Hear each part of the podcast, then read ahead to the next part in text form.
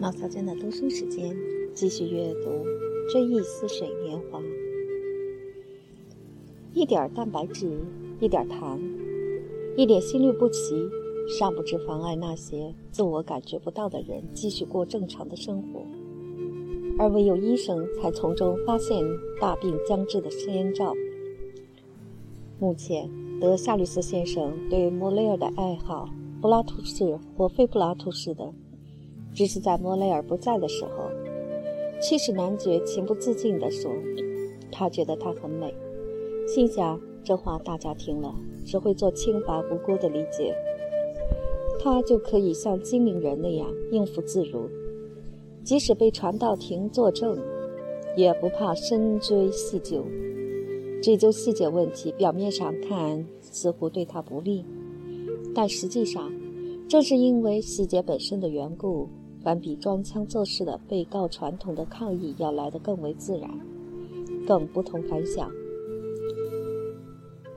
在西东歇尔至橡树圣马丁或回程反方向之间，德夏吕斯先生总是那么无拘无束，爱谈论那些似乎有怪习惯的人。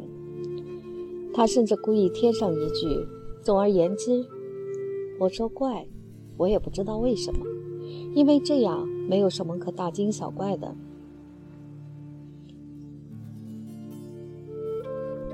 以便自我表现一番，显示他与他的听众在一起是多么惬意。他们的确很惬意，条件是他必须掌握行动的主动权，而且他必须心中有数，知道听众由于轻信或受过良好的教育，会对此沉默不语，一笑了之。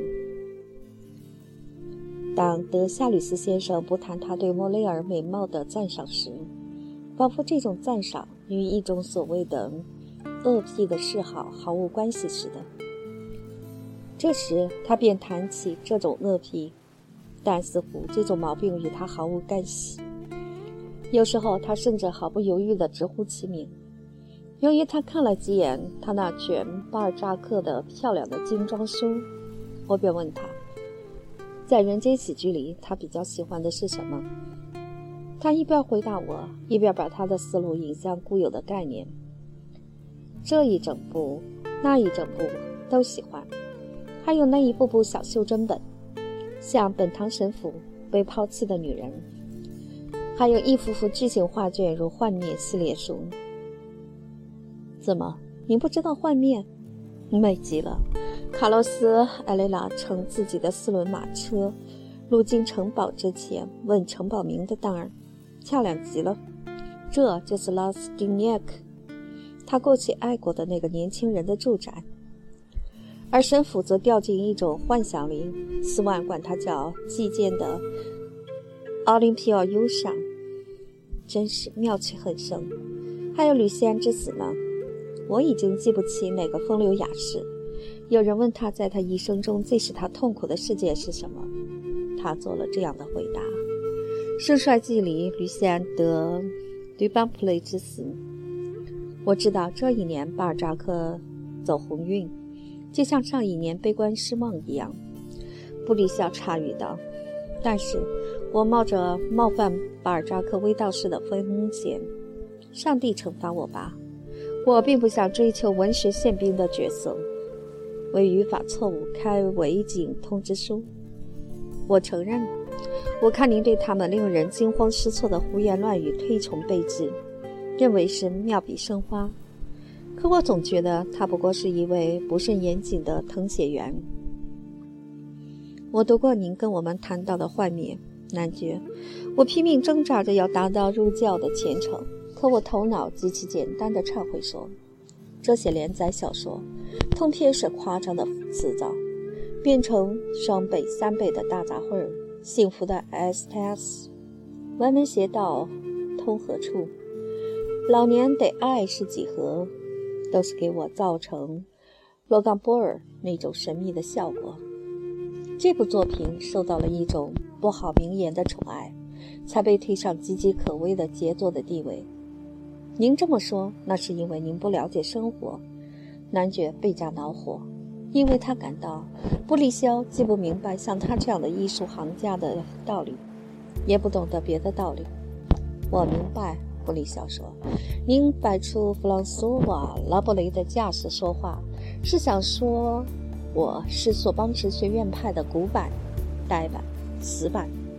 然而，我跟同学们一样，我喜欢一本书给人真诚的印象和生活的气息。我并不是学院派。” Lovely 的时刻，戈德尔大夫插了一句，脸上已不再有疑色，却显得风趣而胸有成竹。那些学院派立志根据听命于夏多布里昂子爵的林中修道院院规从事文学，那可是装腔作势的大事。他们按人文主义者的严格规则从事。夏多布里昂子爵先生，夏多布里昂土豆烤牛排吗？戈德尔大夫又插了一句：“他就是善会的老板。”布里肖只管接着往下说，未曾理会戈德尔大夫的玩笑。但戈德尔大夫却相反，他被学者的话弄得惶惶不安，焦虑地看着德夏吕斯先生。布利肖刚才对戈德尔的话似乎缺乏敏感，因为戈德尔那句同音异义文字游戏。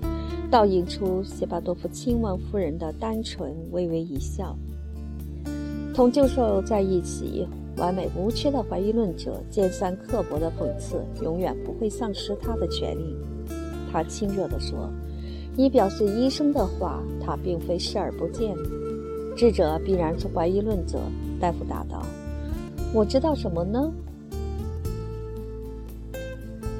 认识你自己吧。”苏格拉底是这样说的，这是很正确的。凡事过分则成弊。但我万分惊讶，心想，凭这句话就足以使苏格拉底留名至今了。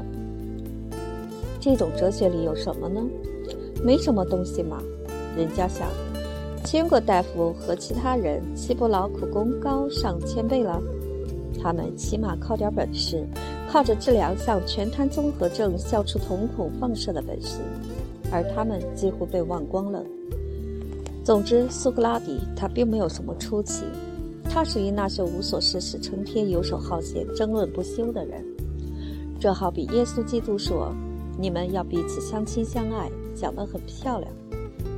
我亲爱的，戈德尔夫人祈求道：“自然喽，我妻子抗议了，一个个都得了神经官能症。”可是，我可爱的大夫，我没得神经官能症。戈德尔夫人嘟囔着：“怎么，他没患神经官能症？他儿子生病的时候，他出现了失眠症状。不过，我承认，苏格拉底及其同类对于高层文化，如果要具有陈述的才能，那还是有必要的。我给我的学生上第一课，我总是先引认识你自己吧。”不想老懂得这话，对我称道了一番。我不是为形式而形式的追随者，更不会记万年古韵去作诗。布里肖又说：“但是人间喜剧却很少人情味儿，仍然是与那些艺术超过内容的作品太背道而驰了。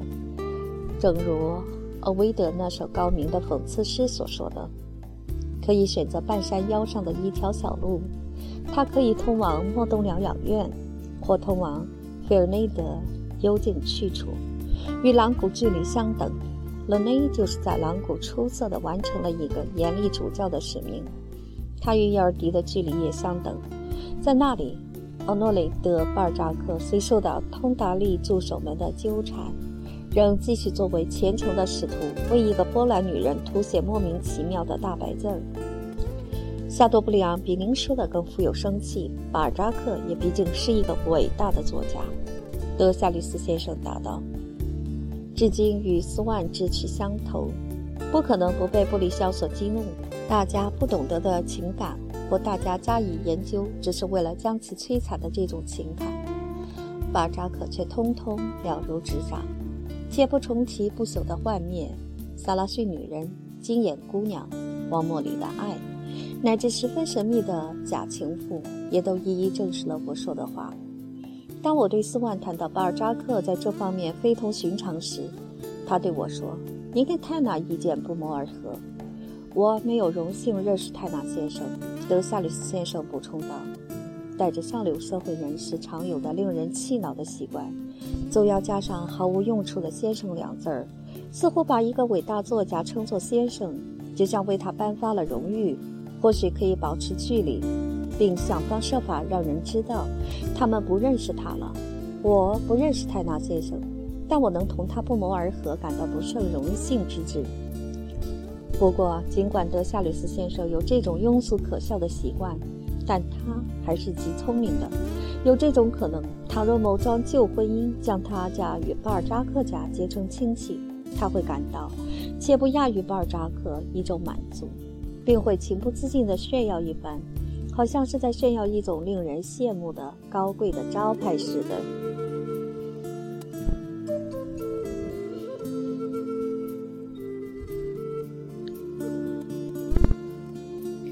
有时候，在橡树圣马丁的下一站，有一些青年人上火车，德夏里斯先生总是情不自禁地看着他们，但由于他缩短了并掩盖起他对他们的关注。这种关注便披上了隐秘的神色，甚至比本来的面目更为非同寻常。他好像认识他们，不由自主地流露出来。在同意自己做出牺牲之后，转向我们，就像孩子们的所作所为一样。孩子们因父母吵了一架，就被禁止向同学们问好。可孩子们呢，遇到同学们的时候，总不免要抬起头来。然后又落入家庭教师的严厉管教之下。听了引用的那句希腊文的话，就是德夏吕斯先生刚才谈论巴尔扎克时要让人理会的，在《盛衰记》中用以影射奥利皮奥忧伤的高谈阔论。此际，布里肖和戈德尔大夫相视而笑，笑里也许满足的成分多，而讽刺的成分少。这种满足。犹如晚宴食客们终于让德雷福斯说出了自己的事件，或者是女皇谈起自己的统治。大家打算纵容他，就这个题目再谈一点。但东西埃尔站已经到了，莫雷尔就在这一站头上车找到了我们。在莫雷尔面前，他说话谨慎检点。当司机想把他拉回到卡洛斯·埃雷拉对吕西安·德吕邦普雷的爱情话题时，男爵神色矛盾、诡秘，而且最终看到别人不听他说话，严厉起来，一本正经，就像一个父亲听到有人在他女儿面前讲下流话那样。